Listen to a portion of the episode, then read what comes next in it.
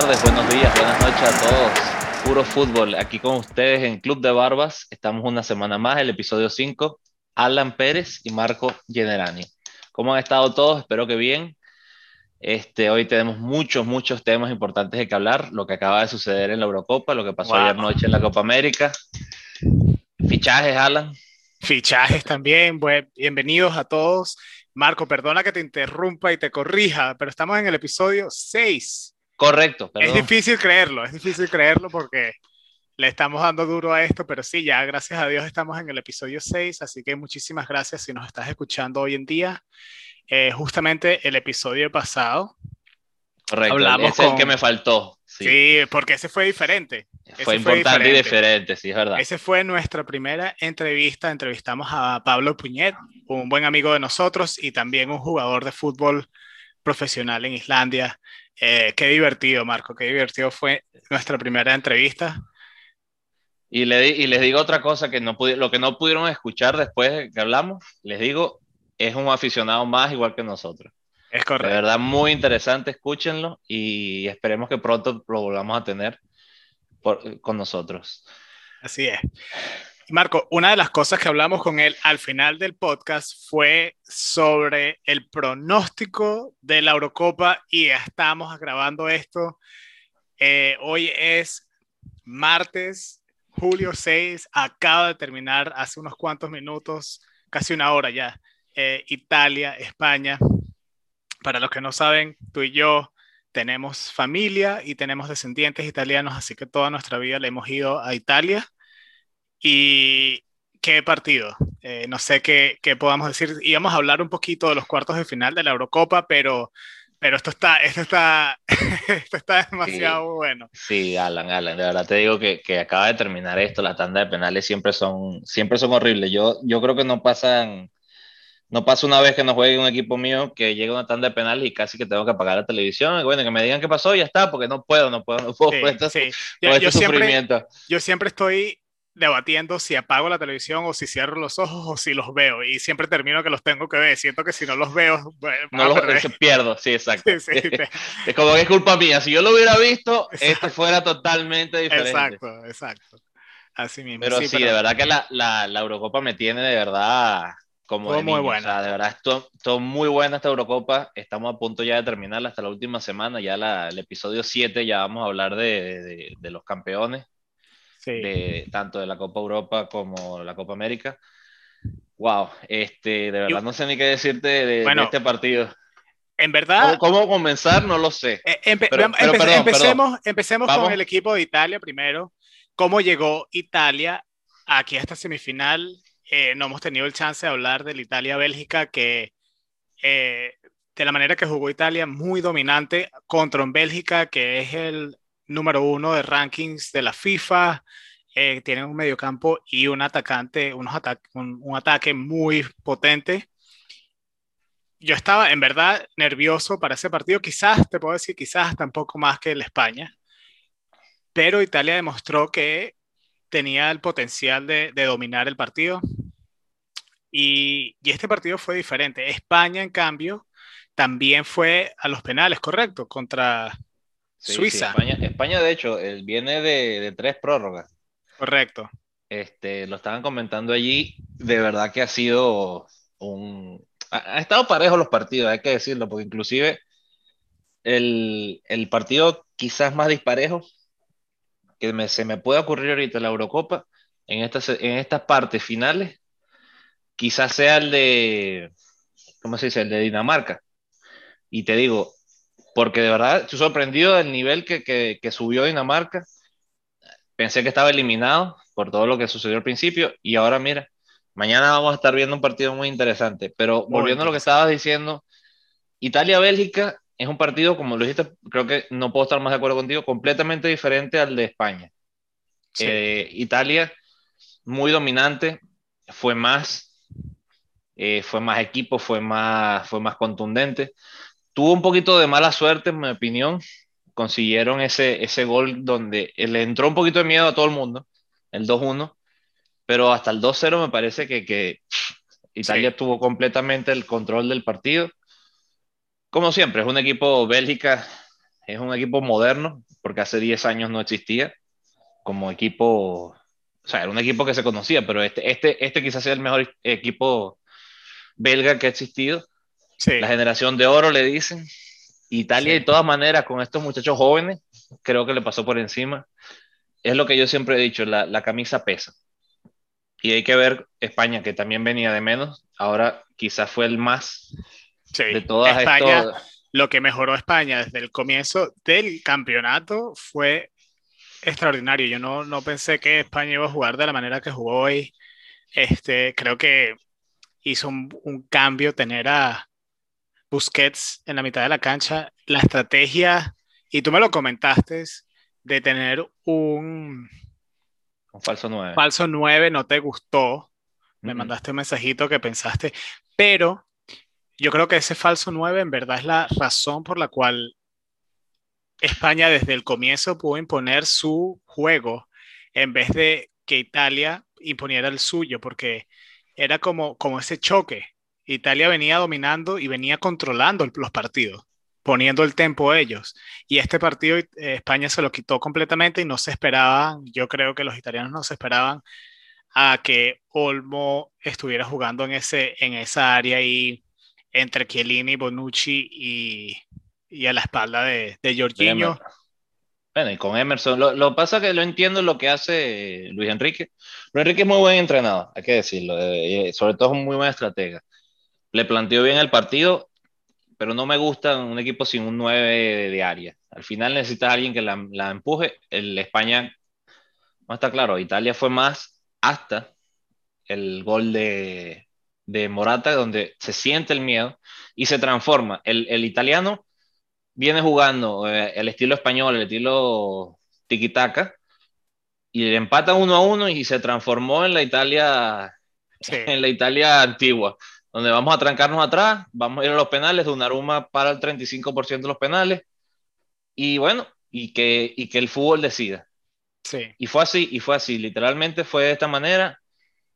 Eh, sin duda España ha venido dominando porque hizo dos goleadas antes de este partido. Eh, una que lleva 11, 12 goles en, tres partidos. Sí. Con todo y las prórrogas, le, costó un poquito siempre. No me parece que tenga un equipo fulminante, pero tiene un muy buen equipo. Una cosa que estuve leyendo por todas partes, y es verdad, el año que viene es el Mundial, tanto Italia como España tienen que dar dos o tres retoques, pero tienen un equipo donde ya es candidatos los dos. Sí. Sin duda. Sí. Eh, para, para, volver al tema aquí de España, creo que lo que le falta a España, a pesar de que no tenían un 9 al comienzo, es la definición. Eh, porque si tuvieron chances, tuvieron varios chances donde, donde pudieron haber hecho gol, pero fallaban, fallaron bastante y, ocasiones que estaban muy claras, muy claras que, que, no, que cualquier italiano fanático italiano tuvo que respirar y aguantarse y, y seguir viendo al equipo defender. Mira, ahora te tengo que hacer una pregunta, Alan, antes de que se me olvide, porque me parece que es importante. A ver. En, esta, en estas generaciones nuevas, ¿tuviste el partido cuando sale de cambio Eric García, el nuevo jugador de Barcelona? Sí. Hoy. ¿Te dio, la, ¿Te dio la sensación hoy de que él estaba lesionado o que tuvo miedo? No sé por qué tuve esa sensación de verle la cara de, de sáqueme de aquí, me quiero bajar.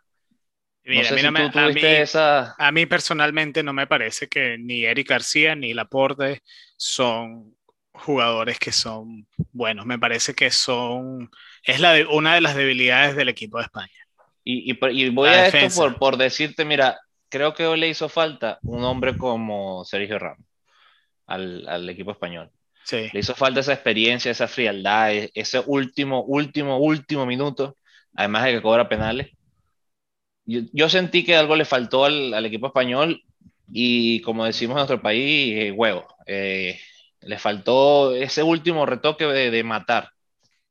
tuvieron a Italia, lo tuvieron cercado y al final Italia tuvo un pase que no me acuerdo quién fue, creo que fue el, el 20, Bernardeschi. Bernardeschi, el de la Juventus. Tira un pase a Velotti. Te digo, si ese pase llega, eh, no lo taconea el central español, mm. Eh, sí, sí. Todavía, estoy, todavía estoy saltando de la, del gol que metió. Que se la pasó a Berardi. Estaba solo Berardi por la derecha. Te digo, estuvieron a punto de matarse unos con otros y faltó ese último, ese último momento. Tuvo muy buen partido. Esta fue una final adelantada. Sí, sí, definitivamente. Sin duda, el que gana hoy tiene mucho chance de ser campeón. Vamos a, analizar también, obviamente, la otra semifinal. La otra ¿Cómo llegaron allí? Inglaterra, que decirlo, Alan, no han recibido goles. Aún. Están sólidos. Ni siquiera Italia. Sí, sí, están muy sólidos. Obviamente no me parece que hayan tenido el mismo cuadro que Italia, ni cercanamente, pero están en semifinales. Así Sacaron a Alemania, que se dice fácil. Sacaron ahorita a Ucrania, que tuvo... Y goleada también. No, perdón, no es Ucrania, es... Ucrania jugó con Dinamarca, ¿no? No, no, no, Ucrania, estás, estás, bien, Inglaterra jugó contra Ucrania y... Ah, sí, cierto. Y Dinamarca jugó contra la República, Checa. Correcto. La República Checa me, sorprendió muchísimo, muchísimo el partido. No tuvimos chance de analizarlo contra Holanda, pero fueron superiores físicamente al equipo holandés. Y eso fue, para mí, el factor fundamental en ese partido. Lo fuerte que están siendo los checos. Los ucranianos igual vienen de un problema interno del país impresionante, le viene un buenísimo esta, esta alegría. Verlos aplaudir al final, e, esto es fútbol, como decimos nosotros, es puro fútbol se vieron cosas bonitas, inclusive en la, en la derrota, en, esto, en este torneo. Así mismo. Estoy muy sorprendido del nivel de verdad de este torneo. Creo que tú y yo hubiéramos, bueno, tú hiciste la, la quiniela y te pelaste completamente. Solamente Italia llegó a la final que lo tenía. Es el único que me pegué. Pero fuiste, fuiste de corazón, porque cuando fuiste, no, no fuiste, Sí, pero lo que te quiero, déjame, déjame explicarte. Tú, vas, tú uno quiere que llegue Italia, cuando lo eliminaron del, del Mundial pasado, yo sí lo buscaba para ponerlo campeón igual, porque uno lo quiere con el corazón. Si yo no hubiese pero visto si vas que con Italia hubiese podido, yo fui con la cabeza jugar. Yo vi, fui viéndolo jugar, fui con el récord que tienen ya de 33 partidos sin, sin derrota, con sus estadísticas fui con la motivación que tienen, con los jugadores que tienen, y simplemente cuando tú los ves jugar, tú dices, ah, eso es un equipo que puede llegar. Cuando ves los otros contrincantes, cuando ves los otros equipos, creo, no sé por qué razón, y, hasta pasó en el 2006 cuando Italia ganó el Mundial, nadie pone a Italia en ese top como un candidato. Jamás no importa qué, Italia en el 2006 tenía un equipazo, nunca se habló de Italia, siempre se hablaba de Francia, siempre se habló de Brasil, siempre se habló de hasta de España, de, Alemania, siempre se habla de los otros, pero Italia ha estado ahí. No es un equipo que la gente crea que puede, ¿no? Eh, pero tienen una, un estilo de fútbol que está, ha evolucionado no han perdido su, su, su ¿cómo se dice? Su, su ideología de eh, juego. Su, identidad, exacto. No, han perdido su identidad de defender. Eh, porque cuando yo veo a Chiellini, yo que fui defensa y tú también, veo a Chiellini, a Bonucci y a Donnarumma celebrar cada vez que, que, tapan, bloquean un chute o sale una pelota al córner o despejan la pelota, ese coraje con el que defienden no siempre se ve. Y si, si estamos claros, muchas, los, los, partidos los gana el atacante, pero un campeonato te los gana los defensas. Si tú no tienes defensa, es muy difícil, porque en algún momento el delantero va a al gol y tú tienes que tener un, un defensa o, o una estructura defensiva suficientemente fuerte para absorber el ataque del otro equipo. Y así le das un chance al atacante tuyo, a tus delanteros para que metan el gol. Me parece, en mi opinión, un buen, un buen delantero, un buen ataque, te gana el partido. Tener una buena defensa, te gana el campeonato. Los, los atacantes siempre se, se cambian. Los defensas, la estructura defensiva normalmente se queda a igualita todo el campeonato. Los mismos centrales siempre son los que nunca los cambia. Y en este caso podemos ver un Italia que con Chiellini, Bonucci de la manera que se entienden, la manera que defienden. Yo siempre dije, bueno, no, no porque, porque mi corazón estaba ahí, también, no te voy a quitar la, la, la, razón en eso, sí, mi corazón estaba ahí, pero objetivamente también digo, bueno, Italia tiene un chance para, para llegar a la final y fíjate. Ahora, no pensaba tampoco con que Alemania iba, se iba a eliminar, no pensaba que Holanda no hubiese llegado. Pero eh, perdón, pero perdón, Alemania no llega, pero contra esta Inglaterra que está intratable. Sí. Eh, no llega Holanda y lo elimina una República Checa que me sorprende lo físico, el físico que tuvo contra, contra el equipo. Y es injusto decirlo, o sea, son equipos que te pueden ganar tranquilamente un partido, no tienen superestrellas, pero tienen un buen, un buen juego. Italia, en mi opinión, es difícil derrotarlo. A lo mejor Italia no te gana, pero no, no lo vas a derrotar fácilmente. Correcto. Y, es difícil a veces entender esto que te digo, pero sí tiene sentido. Italia no es, no es fácil de derrotar. Fíjate, hoy, hoy empata contra España y tiene 33 partidos que no hay nadie que lo derrote, porque eso que tú dices es verdad, es un equipo que defiende y sabe defenderse. Chiesa sale en el minuto 104, 105, casi en el terminando la primera prórroga. Sí, no, justo había terminado. completamente en cero, o sea, en, en, en, empty, en échame, en el, por favor, dame tenía más. gasolina ya, él no daba más, pobrecito. Y te digo, el entrenador le dice, mira, o sea, demuéstrame de verdad que no tienes más. Duró 30 segundos de la, segunda prórroga. Y pidió el y, y, y dice, no, o sea, no puedo cosa me parece diferente de lo que te venía diciendo el equipo español. Creo que eso le falta todavía. Esa furia, como le dicen los españoles, la furia, no la sentí. Me parece que se equivocó no llevar a Sergio Ramos. Viéndolo, obviamente es muy fácil decirlo hoy, ah, después de que tiene una hora y media que se acabó el partido.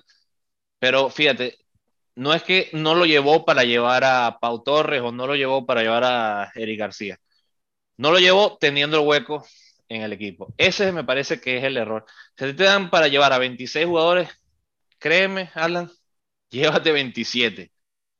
Y deja uno ahí, por, tú no sabes qué puede pasar, mi opinión. Para esos equipos no es, un, no es un problema económico llevar un jugador más. Creo que a mí me dicen, Marco, tú vas a ser el jugador 27, o Alan, tú vas a ser el jugador 27 en una selección y tú vas. Tú estás ahí. Pero mira, hay decisiones y decisiones. No voy a criticar a Luis Enrique, le cayó la boca, le cayó la boca a medio a su país completo, porque la verdad es que lo hizo.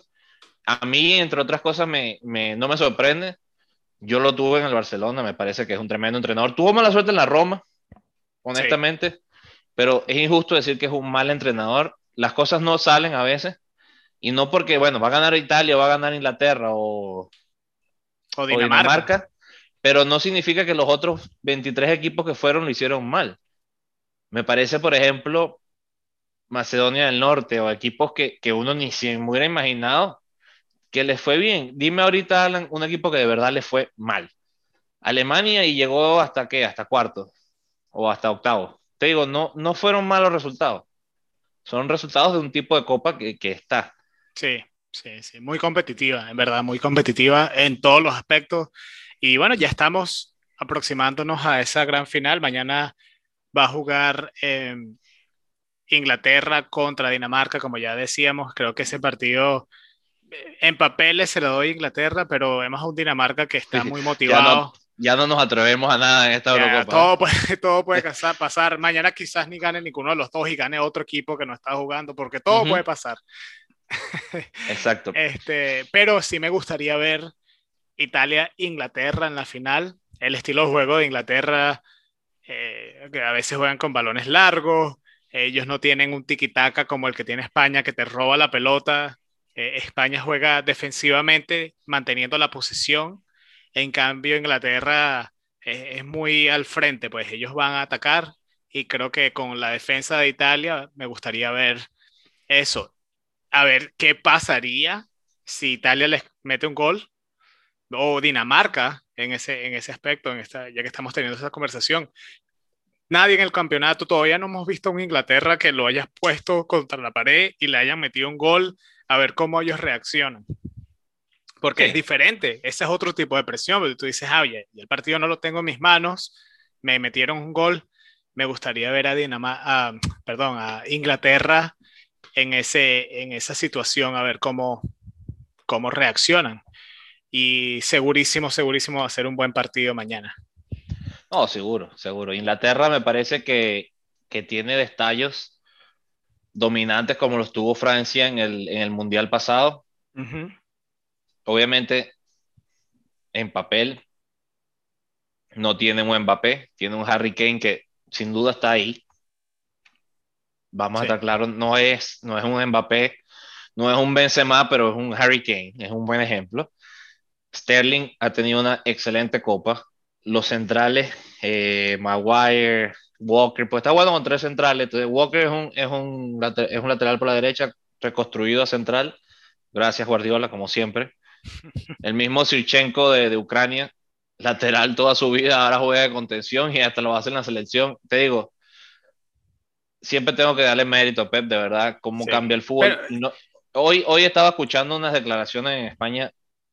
O sea, si, este, si, si Pep Guardiola te dice algo, escúchalo porque ese hombre vive, desayuna, cena, eh, fútbol. Algo sabe. Y donde lo que toca lo transforma en oro. Digan, no, que es que le dan muchísimo dinero. Sí, ¿verdad? Pero ese hombre o sea, transforma jugadores que Sirchenko, o sea, de verdad te digo, o sea, ¿de dónde sacó esa idea? Increíble el, ese tipo. El mismo Kimmich es el Kimmich que hoy porque juegan, es un todocampista. Cuando me dijeron, no, es que él es un todocampista, es verdad, juega en cualquier posición. Sí. El, fútbol, el fútbol ha cambiado muchísimo gracias a, a Guardiola, gracias a entrenadores como Luis Enrique, Mancini, hay que aplaudirlo transformó un equipo en, en cuánto tiempo, en dos años y medio, tres, sí. de ser una burla hasta la final de la Eurocopa. De ir en una decaída eh, bastante empinada, ¿no? Ellos iban para abajo, Italia. Sí, nadie daba medio dólar por ellos y ahorita, mira, están ahí.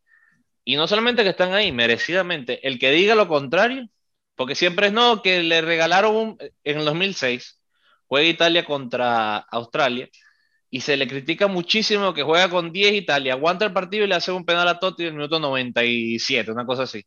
Sí, hombre, pero ahora qué me vas a decir de esta Italia, porque siempre encuentran un detallito. ¿Qué detalle le has encontrado a esta Italia?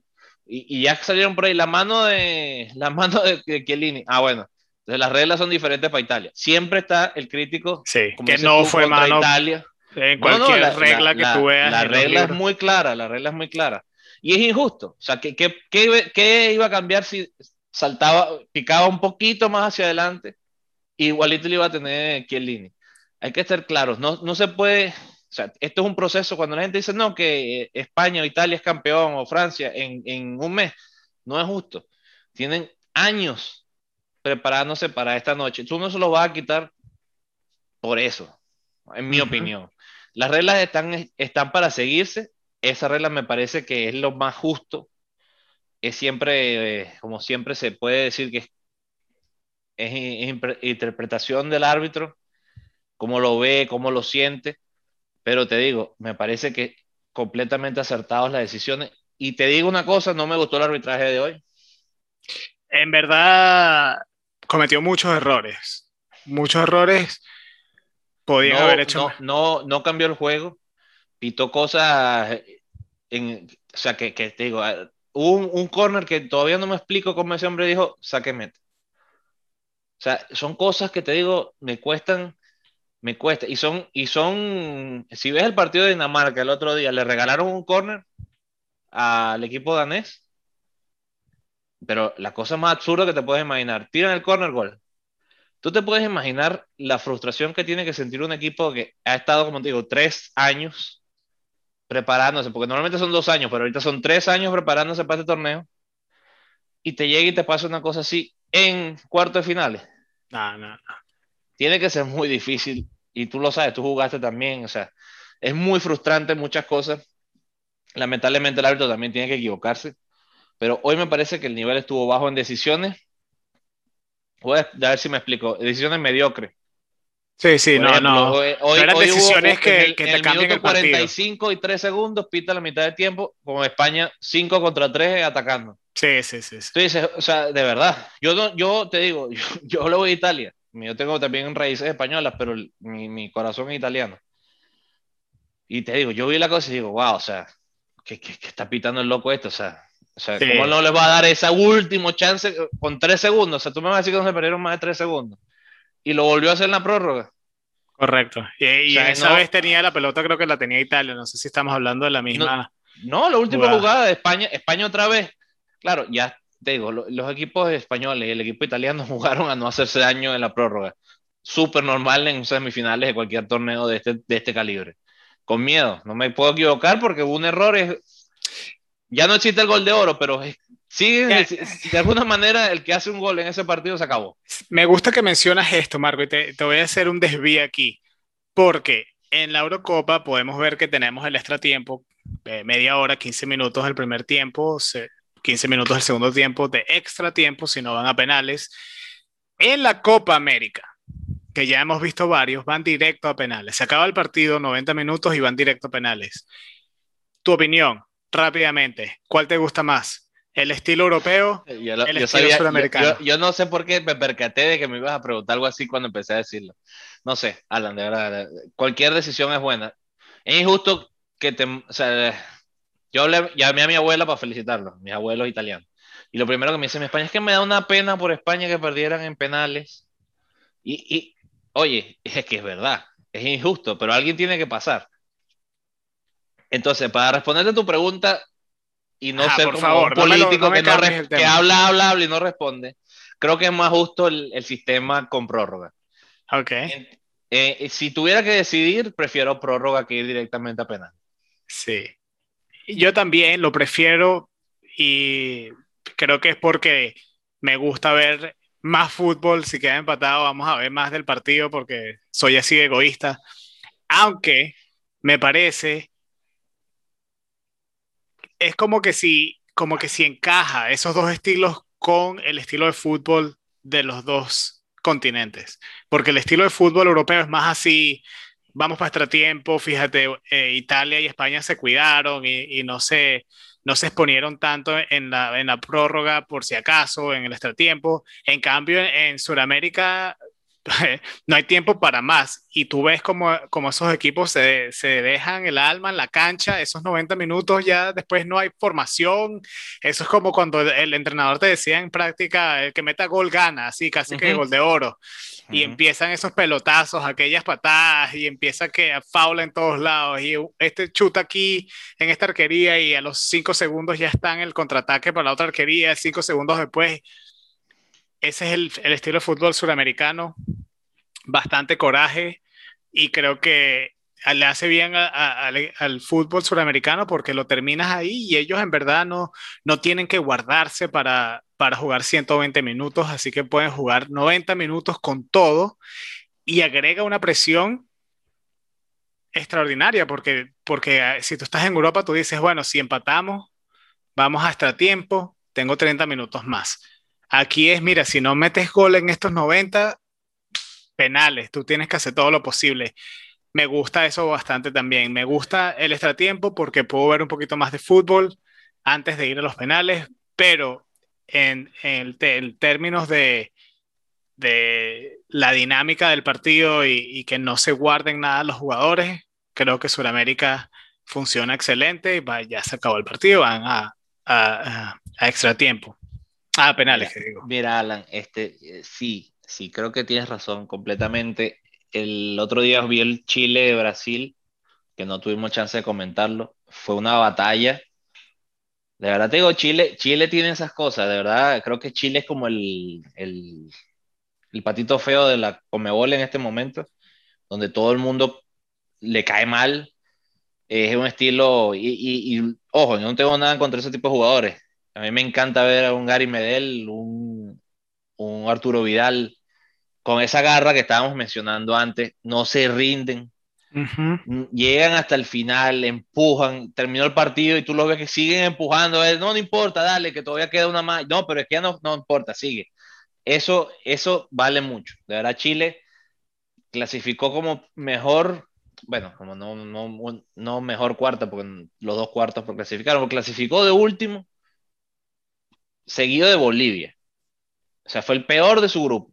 Y me parece que ha batallado con Brasil, como que no le creyó en más nada. Me parece que el equipo chileno ha venido a menos comparado con las dos últimas veces que quedó campeón de la Copa América.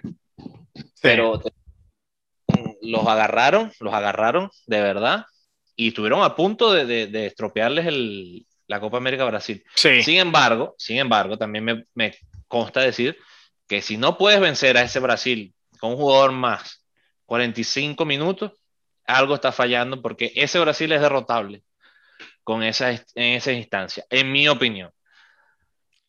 Ahora, es Brasil, está en casa, es difícil, no, pero eso sí, no es público. Eso también influye. No tiene ese factor, ese factor empuje, no lo tiene. Creo que Chile ha podido eso también influye en el partido. Eh, ayer, ayer estaba viendo también, bueno, ayer no, el, último partido de Argentina contra Colombia, perdón, contra Ecuador. Ajá. Qué repaso futbolístico de Argentina a, Ecuador. Digan lo que digan, Messi está en otro nivel. Todavía. honestamente. Cada que lo veo jugar, qué fácil, qué fácil hace ver todo este hombre. O sea, de verdad que. Y en cierto modo, qué aburrido ver siempre Cristiano Ronaldo y Messi. Y al mismo tiempo que bueno, porque están ahí, siempre eh, se puede hablar de esto. No importa, estamos hablando de la Eurocopa. Bueno, pero es que Messi, Cristiano Ronaldo, Siempre, siempre, siempre, es impresionante. Impresionante. Pero ese, partido, y, te voy a hablar del partido ese Argentina-Ecuador, y creo que va, hoy, hoy más tarde juega Argentina-Colombia y podemos tocar este tema aquí ya que estamos hablando de, de la Copa América. Argentina-Ecuador. Mete gol de Paul, de Paul al minuto 40 en el primer tiempo, ¿no? Asistencia de Messi y después yo creo que Argentina la estaba viendo mal. En el partido que, viéndolo en mis ojos, en mi opinión, el estilo de fútbol de Ecuador bastante físico, muy rápido esos jugadores, y creo que a Argentina le costaba. En el segundo tiempo, cuando hacen el cambio y meten a Di María, alguien que tiene esa velocidad, es cuando pueden meter gol Lautaro en el minuto 84 y Messi mete el tiro libre, el golazo en el minuto 93. ¿verdad? Sí, pero Alan, Alan te, voy a hacer una pregunta para que siga. ¿Te pareció que Ecuador tuvo chance de ganar el partido de Argentina? Me pareció que los puso, o sea, si tú estás en una, en una semifinal, sabiendo que estás en, en, en Sudamérica, que no hay extratiempo, estás ganando 1 a 0, estás en el minuto 80 y sí estaban atacando los ecuatorianos. Te, te meten un gol y ya vas a penales.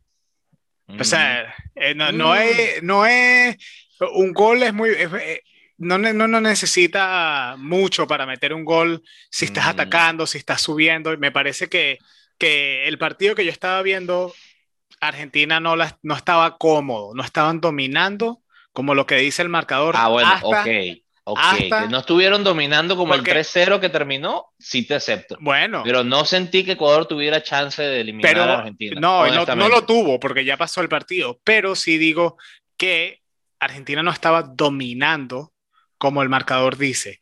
¿Y por qué? Mi opinión es por el estilo de fútbol ecuatoriano, es muy rápido, es muy físico, tienen jugadores similares a los que tiene Colombia, rápidos, físicos, fuertes, pero Colombia creo que tiene un poco más de, talento futbolístico, donde sí puedes decir que sí tienen la calidad para meterle gol a Argentina. Eh, creo que, creo que vamos a tener un partidazo, un partidazo, indudablemente, pero Argentina tiene algo que más nadie en el mundo tiene, y tú lo estabas hablando de esta personita, que es Messi. Tú no sabes qué va a ser Messi.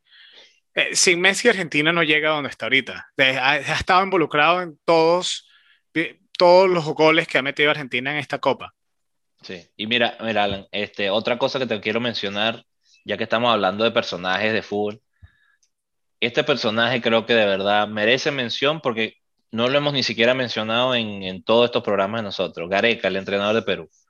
Mira, Perú estaba eliminado desde que empató con, ¿cómo se dice? Con Paraguay. Con Paraguay. O sea, ah, qué mal partido, perdió 4 a 0 con Brasil o 3 a 0, estaba eliminado. y ahí está. Vuelve a jugar una vez más contra Brasil, le planta cara en el mismo torneo. Entonces te digo, Gareca, cuando le ha ido mal, los dejan semifinales. Los clasifico, eh, me refiero a Copa América. Sí, sí, sí. Cuando, cuando este equipo no ha habido un mundial en treinta y tantos años, Gareca la agarra al equipo, vamos al mundial y te digo, cero sorpresas. Perú es de verdad respetado en Comebol. No te voy a meter en el mismo grupo de, de, Brasil, Uruguay o, Argentina, pero sí está en el siguiente renglón, seguramente entre los mejores. Sí. Eh, wow, ¿Qué, ¿qué diferencia hace Perú en comparación al primer partido? ¿Cómo crece? Y cómo, también hay que decirlo, cómo pierde Brasil, cómo ha venido bajando el nivel, cómo se ha enfocado en, de verdad te digo, y, tirar patadas, en jugar el yogo feito, los feiños, y no el yogo bonito que ellos vienen acostumbrándonos. Neymar buscando que le hagan faltas, discusiones. Sí, él, él es el yogo bonito, pero yendo siempre, mira, pégame en esta esquina. Pero es que le pega, Marco. Este, está Neymar haciendo caño. Está Neymar bailándole a, estos, a, los de Perú, en verdad. O sea, mira el partido sin comentaristas y mira solamente el partido de Neymar. Y yo creo que sus actuaciones le quitan el mérito a él como jugador. Pero como se, entendía con Paquetá, haciendo pases de taquito, llevándose a todo al equipo. En, Pero tú puedes tener un juego bonito sin tener un, un juego para Fernalio un, juego eh, extravagante, un juego que sea más efectivo. Vamos, a, vamos a Neymar porque todo el mundo lo odia. Cuando Ronaldinho lo hacía y se ponía la pelota en el pecho y caminaba tres pies, cuatro pies con la pelota en el pecho, hacía un caño, hacía 20 sombreritos al mismo jugador en la línea. Nadie, nadie hablaba mal de Ronaldinho porque pero Brasil era campeón del mundo, Alan, y era, era campeón de la Copa América. No, yo creo que el problema más grande es que porque por las actuaciones de Neymar, que Neymar, al contrario de Ronaldinho, la corpulencia es diferente. Ronaldinho era un poquito más fuerte. A, a Ronaldinho, si tú veías los partidos de Brasil o de Barcelona, o del Paris Saint Germain, o del Milán, le caían a patada ¿verdad? Porque cualquier persona sabe que si a mí tú me vas a hacer un caño, tú te, me hiciste el caño y pasaste, ok, la próxima te agarro y te parto. ¿Verdad? tú sabes que es así, es como una, eso, está en las reglas de FIFA. Eh, Alan, eso no se puede decir, Alan. Mira, ahorita, en cambio, tú le haces eso a Neymar y Neymar sí sale volando y él sí está pidiendo el foul y no está tratando de porque, pero porque él sí le dan. Pero si tú tienes a un jugador como Neymar que agarra la pelota en la mitad de la cancha, se driblea a tres, cuatro jugadores. Mira el gol de Brasil. El gol de Brasil es una jugadota que se hace Neymar, que se lleva a tres tipos, le hace un caño a uno dentro del área y le pasa la pelota para que tapa, que toma, aquí hazte famoso. Mm, es verdad. ¿Me entiendes? Le quitan el mérito, pero pienso que Neymar, eh, ahorita en la final, quien sea que juegue contra, contra, contra Brasil está motivado y él también se está tirando un poco el equipo encima porque cuando tenían a 10 jugadores contra Ecuador, eh, perdón, contra Perú, Neymar era el único arriba y cuando agarraba la pelota, él salía, se driblaba a 5 y, creaba una ocasión arriba. Tú, creo que estás diciendo el partido con Chile. Contra Chile, perdón. Sí, sí, sí. sí. Eh, no, no, yo lo vi, lo vi, te digo, el partido también lo vi, me parecía que, honestamente, cualquier momento caía el segundo gol brasileño contra Chile. Contra Perú fue diferente, de verdad, fue un partido semifinal. Es un partido semifinal, o sea, no, es, eso, un partido donde se juega con mucho cuidado. No es lo mismo que te eliminen en cuarto de final, que te eliminen en semifinal. Estás a un partido de la final. Llegaste a semifinal y tienes que, wow, tengo que le pones ese extra porque Perú le puso ese extra porque estoy claro, en y ahora tienes algo que perder. Y ahora, ahora que lo pienso, tenía, tenía que preguntarte esto.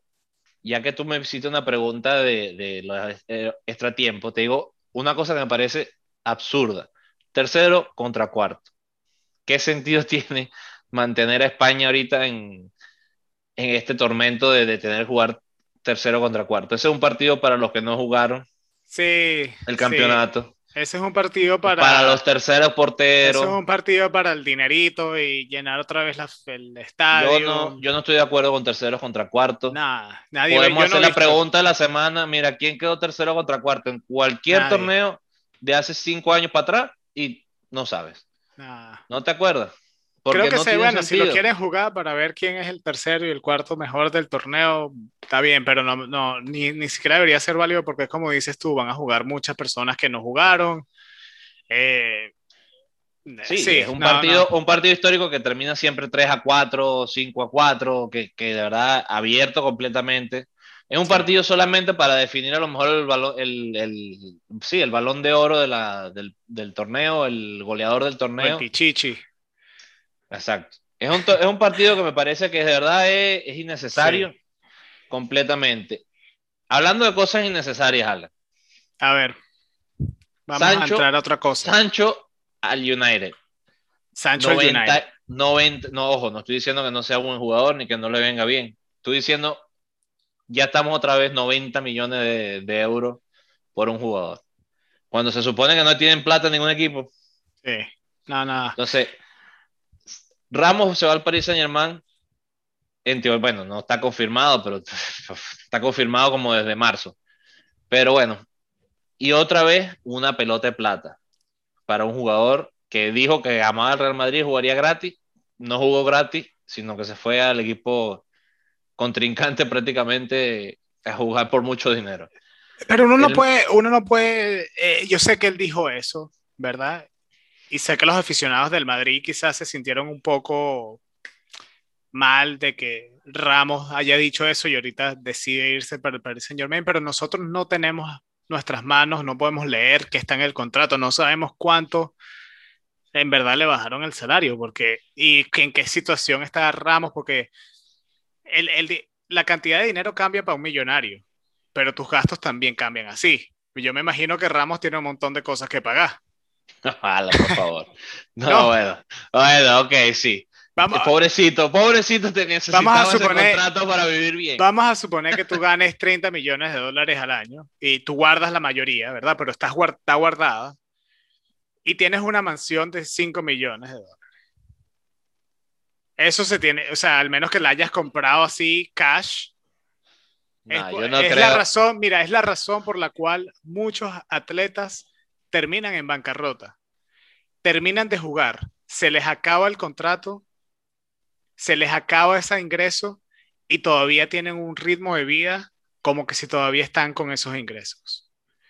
No estoy diciendo que le va a pasar a Sergio Ramos, pero yo estoy diciendo que él tiene un estilo de vida donde quizás le mostraron ese nuevo contrato, él sabe quién es y dijo, mira, eso, no, eso no va conmigo yo quiero tener este mismo ritmo de vida.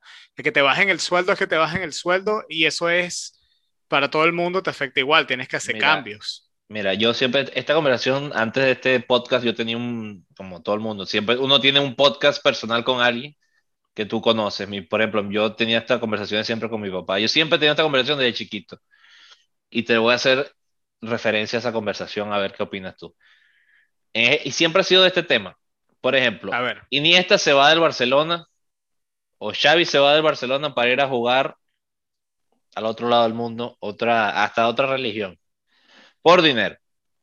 Ahora yo te pregunto, tú como, y no porque uno sea del Barcelona, me refiero a un Totti para la Roma como ejemplo, que no se fue para ningún lado, se quedó ahí y ahí se quedó y ahí murió.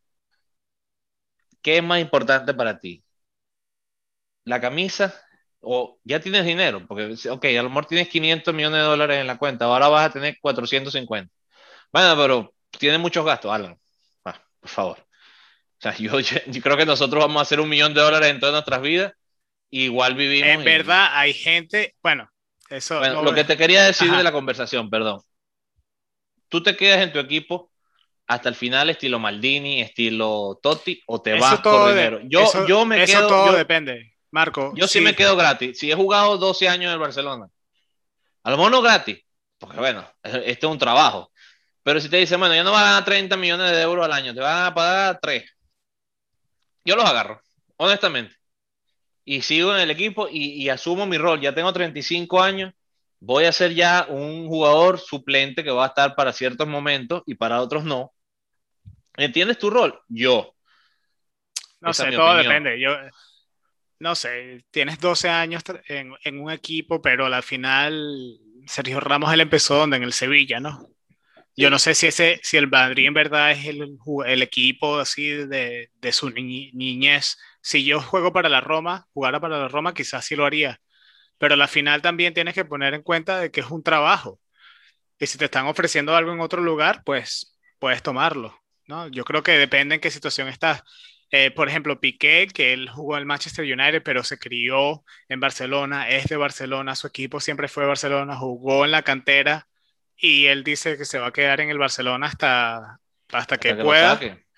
Pues bueno, ¿me entiendes? Esa es su decisión, pero, es más entendible. Es más entendible. Yo no he visto ningún jugador que haya ido de un equipo, haya empezado un equipo, se haya ido a otro y después se quede en ese equipo a retirarse. No, yo creo que normalmente eso pasa cuando el equipo en verdad es el equipo donde ellos, o sea, de su ciudad, donde haya una conexión más allá. Yo lo haría para la Roma, no lo haría para, ni siquiera para el Barcelona. Me fuera para, yo fue, me fuera para el Paris Saint Germain.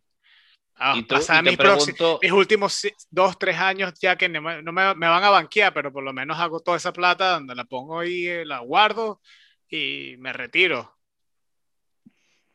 Entonces te voy a, continúo con la pregunta incómoda y te hago, ahora vamos a hacer mención de Messi. Messi está creando un problema, o bueno, el Barcelona se creó un mismo problema, porque han debido reunirse mucho antes y no dejarlo que llegara a este punto. Ahora tiene un problema. La situación Messi. En situación que se está creando, lo que tú vas escuchando de, mira, ahora que no está Messi, ¿qué significa de verdad para el Barcelona eso? Ahora te digo ya en este punto, se dice, bueno, tú quieres tener a Messi, ahora sí tienes que salir de Dembélé, de Griezmann y tienes que salir de dos o tres jugadores más, así sean rescisiones de contrato, eh, que le des el dinero pero no tengas ese tope de masa salarial. Tienes que tomar decisiones, tienes que salir de jugadores para mantener a Messi. En mi opinión, Messi lo vale, sí, pero como institución, ¿está haciendo bien el Barcelona? ¿Se, están quedando con el, obviamente, el mejor jugador de su historia? Vamos a no entrar en la discusión de quién es el mejor de la historia, pero en la historia del Barcelona, este es el mejor jugador. Punto. Tours haces un nuevo contrato para Messi, dejarlo uno o dos años más. Me parece que indudablemente el Barça está tratando todo lo posible de salir, sacar todos los jugadores que puedan sacar para poder finalizar el contrato de Messi. Y no creo que Messi se quiera ir del Barcelona. Así que, no sé, no, en verdad, fue, yo fuera Messi, y también tienes que ver, es que es muy difícil, es muy difícil decir, porque también hay que determinar cuáles son las metas de Messi. Si Messi quiere seguir siendo y, competir al nivel más alto por estos dos, tres años, eh, a diferencia de un jugador como el que tú mencionabas, un jugador que ya quizás está en retiro, que va a ser banqueado, Messi no va a ser banqueado. Estamos hablando de que Messi quiere todavía quizás llevarse una Champions League, que tiene años que no gana una quiere seguir ganando trofeos, quiere seguir rompiendo récords. Lo ves jugando en la, Copa América como él todavía quiere ganar con, la, con el equipo de Argentina. Si el Barcelona está sacando todos estos jugadores, le plantean en el contrato o le plantean un proyecto que a Messi no le gusta, le están bajando el sueldo. No va a tener los jugadores así. Le trajeron a Agüero, para ponerlo en contexto, le trajeron a su mejor amigo, pero futbolísticamente con quién se queda. ¿Me entiendes? Eric García. Eh, el único en verdad que me gustaría que verlo crecer así el Barça ahorita es Pedri. Grisman, y también están poniendo a Grisman en el, en el mercado para ver si, se lo, si, lo venden. ¿Con qué queda Messi? Si a, si a Messi, Agüero, pasado de año. Agüero no está jugando ni siquiera en Argentina. Un, un Memphis de Pay, Alan, que Sí, Memphis es, Depay. Es un más y menos, dependiendo de la semana. Un Jordi Alba, que ya yo no sé Yo no sé si Messi termine. Aquí hay algo que no nos. Aquí falta información para nosotros, para el público fuera de. general, el público general. nos falta información porque no tiene mucho sentido también de que el Barcelona. Yo asumo que, se, que están eh, asesorados correctamente y alguien le dijo: Mira, sí te quedas sin Messi. Yo, yo fíjate, no, cosas que yo estoy todo el día metido en fútbol, pero no me había dado cuenta. No pueden poner a Messi una valla publicitaria. ¿Cuánto pierde el Barcelona? ¿Cómo, puede, ¿Cómo fue posible que si de verdad estaba palabreado, este palabreado el, el, contrato nuevo, cómo puede ser que lleguemos a este punto?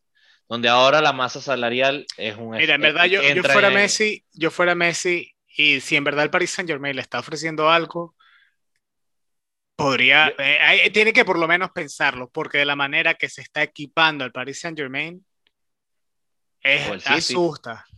asusta. Ni siquiera el City, porque el City también está sacando un montón de jugadores. Y me parece que el Paris Saint Germain. Ojo, con el, ojo con el United. compraron a Hakimi. Esa fue noticia de ayer o hoy. Hakimi se lo compraron al Inter. Hakimi es un jugador extraordinario. Sí, un futuro, tiene un futuro larguísimo. Y te digo, ojo con el United. Porque si se hace dos o tres buenos jugadores y pesca en, en Río Revuelto a, a Cristiano Ronaldo, se ponen los papeles otra vez. Sí, seguro.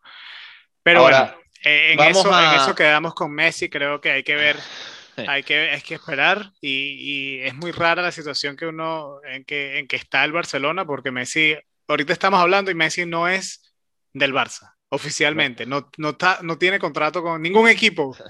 Messi está como tú y yo, pero es Messi. si tenemos, estamos, somos tan del Barcelona nosotros como Messi ahorita. exacto, exacto. Yo tengo un montón de franelas del Barça, también en mi closet. Media. Es verdad, es verdad. Este, este, vamos a, vamos a, tomar... Así que bueno. Vamos a tomar unos minutos para hablar de lo, de lo que nos gusta al final del programa. La pregunta secreta, la pregunta a final de todo la, la pregunta, secreta, no, la, pregunta tibia de nuestro show la semana antepasada, porque eso fue un error, fue un error no haber en el episodio 5 haber aprovechado la pregunta con el, Se con, pasó una semana. con Pablo. Mira, la pregunta fue, Pandev se, se, se retira de la selección de Macedonia del Norte, pero ¿cuántas veces se había retirado ya ¿O, cuántas veces hace esta última retirada? Eh, ¿Investigaste? No me recuerdo, eso ya fue hace tanto tiempo, Marco. Ha pasado tantas cosas en el mundo futbolístico, si te soy honesto. Mira, Creo que fueron tres. Tres veces, exacto. Esta es la tercera vez. Y era un tema donde voy a usar este ejemplo para donde nosotros queremos llegar a final de mes, que es nuestro próximo invitado, que Pandev se, se retira de la selección de Macedonia del Norte porque era una selección que él consideraba baja de nivel, amateur o semiprofesional. Y no les voy a decir mucho más, estamos palabreándolo, si me das permiso, pero vamos a hablar con una persona que transformó de cierta manera el fútbol moderno. Si me das permiso, no sé si lo, puedes, lo puedes cortar si tú quieres. no, no, no, está bueno. Pero, pero creo, que, creo que es importante entender el por qué lo hizo Pandev. Me parece que es una buena manera. El, jugador eh, para, para Macedonia del Norte, Pandev es Cristiano Ronaldo para Portugal, para explicarnos bien claro y raspado. Para que o, Messi, o, Messi, o Maradona para, para Argentina. Y él los puso en tres y dos. Miren, señores, o hacen las cosas bien o yo me voy. Y en dos veces se fue. Y la tercera vez lo convencieron, vamos a hacer un proyecto serio, vamos a trabajar, vamos a prepararnos. Y ahí están. Con muchísimo menos que otros equipos, ahí está. Sí. Interesante. Entonces, Marco, ¿tienes una nueva pregunta para nosotros? para los oyentes, para mí, porque no pero primero, Pero primero, quiero que nos compartas en nuestra cuenta de Twitter, nuestra cuenta de Instagram, para que la no? nos, nos dé su respuesta o sus posibles respuestas de, de las preguntas, por favor. Para la gente que todavía, si es que hay gente que todavía no nos sigue en Twitter, eh, nos pueden encontrar como Club de Barbas Podcast, que es el nombre del podcast, y o pueden poner arroba at Club de Barbas 1. arroba Club de Barbas 1. Pueden hacer Club de Barbas Podcast, que es nuestro nombre, o arroba Club de Barbas 1 y nos pueden encontrar en Twitter. Eh, muy pronto vamos a estar lanzando nuestro Instagram para que también sigan ahí. Vamos a, tener todo lo que es noticias de fútbol, eh, fotos y todo lo que está pasando en el mundo futbolístico también eh, en, Instagram y vamos a tener el mismo nombre en todas las plataformas de las redes sociales. Así que de nuevo, ¿cuál es el podcast ahí? Club de Barbas Podcast, el nombre, arroba Club de Barbas 1 es el Twitter tag si nos quieren encontrar de esa manera. Y con eso, Marco, nos compartes Eh, la pregunta para la semana, la pregunta trivia. Ok, Alan, quiero hacerte la pregunta a ti y a todos nuestros seguidores. Es importante aclarar el por qué. Vamos a usar lo que se habló hoy en el programa, de si la prórroga es importante o si no lo es, y todos los intermedios que hubo. Te quiero preguntar, ¿quiénes son? Eh, la pregunta va en dos partes. El último gol de oro que se hizo y el último gol de plata que mm. se hizo. Quiero, quiero que lo averigüen y, que, y vamos a también analizar un poquito cómo era el gol de plata y el gol de oro en la Me gusta. programa. Me gusta. Cuando, yo cuando yo jugaba fútbol pequeño, todavía existía el gol de oro y me acuerdo varias veces ir a extra tiempo jugando el gol de oro y lo detestaba, lo detestaba, pero bueno. eso, ahí, si uno piensa que ahorita no se ataca con gol de oro, cero posibilidad de que alguien atacara. No, no, era como que para que para quedarse en arquería así acostado. Que, los dos el gol de plata pienso que fue es una idea que no funcionó, cero funcionó, pero fue una idea como para tratar de que se atacara un poquito más en las prórrogas pero no funcionó definitivamente. Duró creo que nada más. Pero bueno, muy buenas esas preguntas, Marco. Creo que duró, si no me equivoco, una sola... Una sola temporada. Un solo torneo, un solo torneo. Y bueno, muchachos, seguidores, una vez más, de verdad, Muchas gracias. muchísimas gracias. Los invitamos a que nos sigan, a que compartan, a que se suscriban en donde sea que escuchen el podcast, sea Spotify, Apple Podcast o Google Podcast que nos sigan para que todos los miércoles cuando salga el podcast les llegue una alerta y puedan escucharnos recién grabado, puedan escucharlo fresh, como dice en inglés, este, recién salido del horno. Y también los invitados, ah, invitamos, si no han escuchado nuestro episodio pasado, el previo, episodio 5, entrevistamos a Pablo, como ya mencionamos al comienzo. Los invitamos a que vayan y escuchen ese episodio, está súper interesante, bien chévere. Y pues si quieren escuchar de una persona que ha jugado en el fútbol de Europa, en ese, en ese episodio lo pueden hacer. Así que con eso, muchísimas gracias y hasta luego. Nos vemos, Marco. Gracias, Gracias a todos. Puro fútbol. Puro fútbol.